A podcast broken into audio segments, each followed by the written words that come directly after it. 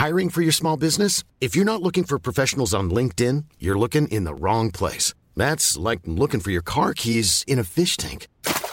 LinkedIn helps you hire professionals you can't find anywhere else, even those who aren't actively searching for a new job but might be open to the perfect role. In a given month, over 70% of LinkedIn users don't even visit other leading job sites. So start looking in the right place. With LinkedIn, you can hire professionals like a professional. Post your free job on linkedin.com slash people today. Entrevista.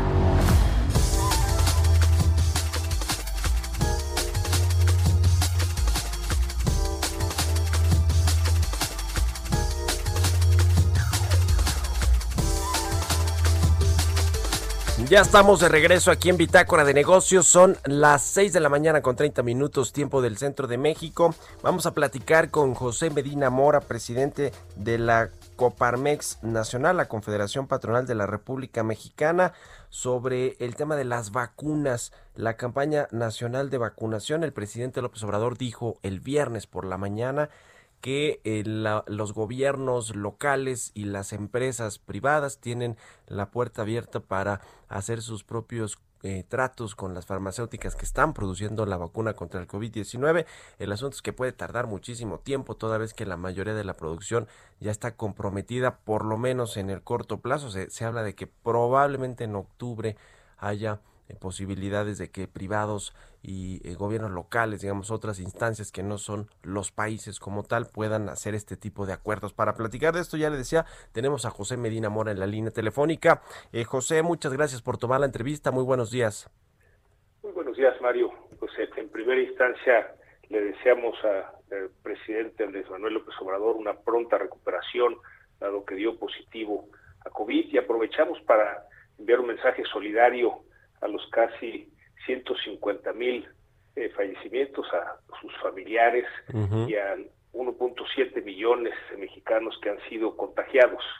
Esto nos lleva, Mario, a que estamos en una situación de emergencia y hay que darle importancia eh, a, la, a la situación. Y es por eso ante voltear a ver prácticas que se han hecho en otros países, que hicimos al gobierno federal una propuesta por parte del sector privado, no es nada más Coparmex, son todos los organismos que pertenecemos al Consejo Coordinador Empresarial, para participar y ayudar en el gobierno desde la compra, la importación, la distribución, la aplicación eh, de las vacunas.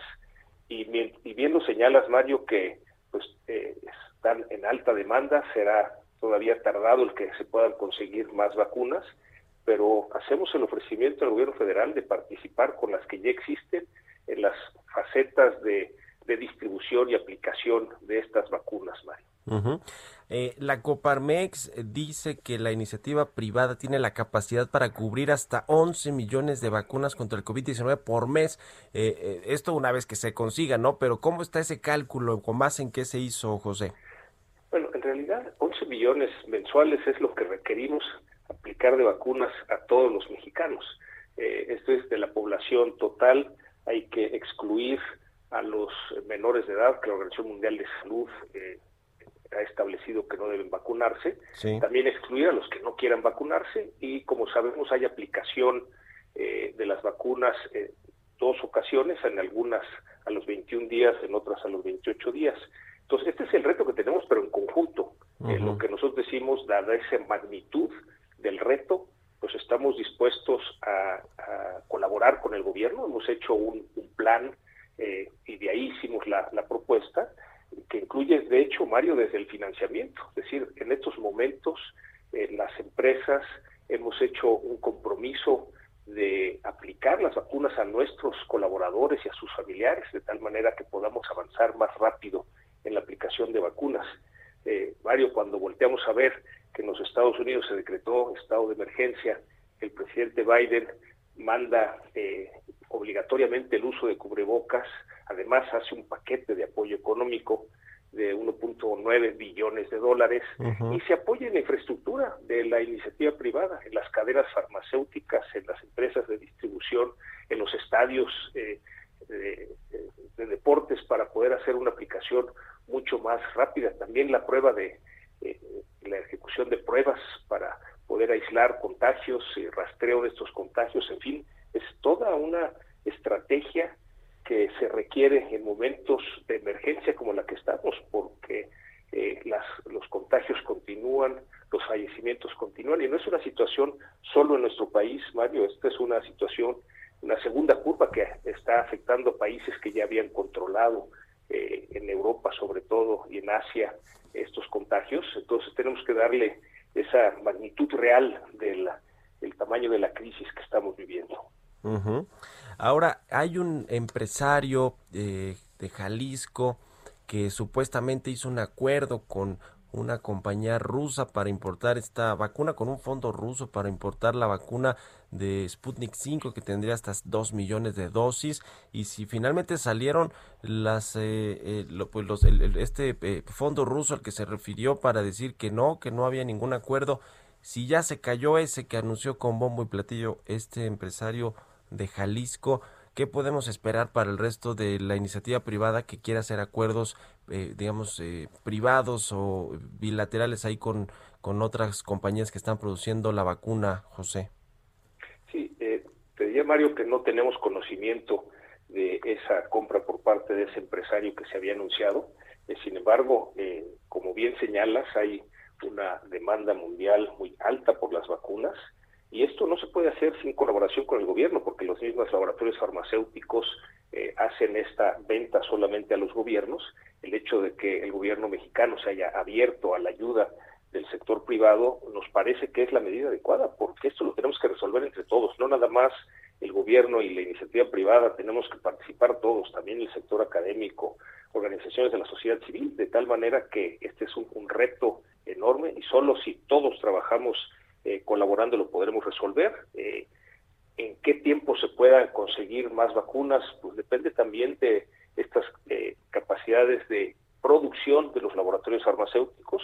Creo, Mario, que la buena noticia es que existen las vacunas, existen por parte de varios laboratorios y iremos viendo con el tiempo, así como fueron evolucionando los laboratorios en la elaboración de, pruebas para detectar el, COVID, así irán avanzando también eh, este, las vacunas, de tal manera que al aumentar la producción tendremos eh, la posibilidad de adquirir las que se requieren para eh, aplicar la vacuna a todos los mexicanos. Y, mientras tanto, Mario, insistir en la importancia de cuidarnos cada uno de nosotros, el uso de cubrebocas, la sana distancia, lavado de manos, no salir de casa a menos de que sea indispensable y al hacerlo salir eh, con el cubrebocas y cuidar todos estos protocolos.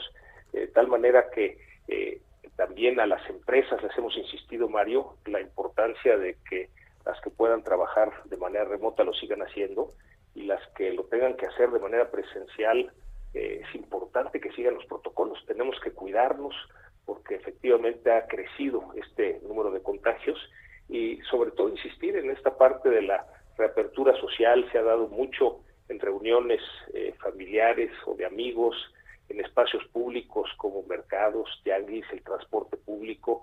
Es importante eh, que también las autoridades hagan conciencia, por ejemplo, en, el comercio eh, ambulante, para que nos protejamos entre todos. Es calificamos como una situación de emergencia la que se está viviendo y que será resuelta hasta que podamos aplicar las vacunas a todos los mexicanos. Sí, efectivamente estos últimos días, eh, a partir del jueves que tuvimos el máximo de fallecimientos, más de 1.800 fallecimientos por COVID-19 y también un pico de contagios de más de 23 mil por día y que bueno pues se ha mantenido también más o menos ese promedio arriba de los 20 mil contagiados por, por día. Sin embargo en, ciudades y estados importantes como la capital del país como el estado de México pues hay estas restricciones de los semáforos rojos, a pesar de que se ha ido reabriendo eh, poco a poco con el tema de los restaurantes, a partir de hoy aquí en la Ciudad de México, otros establecimientos dedicados a la papelería, la venta de papelería, artículos de cocina, acabados para construcciones, ópticas, en fin, eh, comienza a reabrirse. Se prevé que para febrero, para el primero de febrero, las tiendas departamentales puedan reabrir también eh, sus puertas, obviamente con un, una capacidad eh, limitada de 20%. Eh, ¿cómo, ¿Cómo se ve esto? ¿Cómo va pintando este asunto de los semáforos rojos que creo que permanecen, si no me equivoco, en 10 estados de la República, José?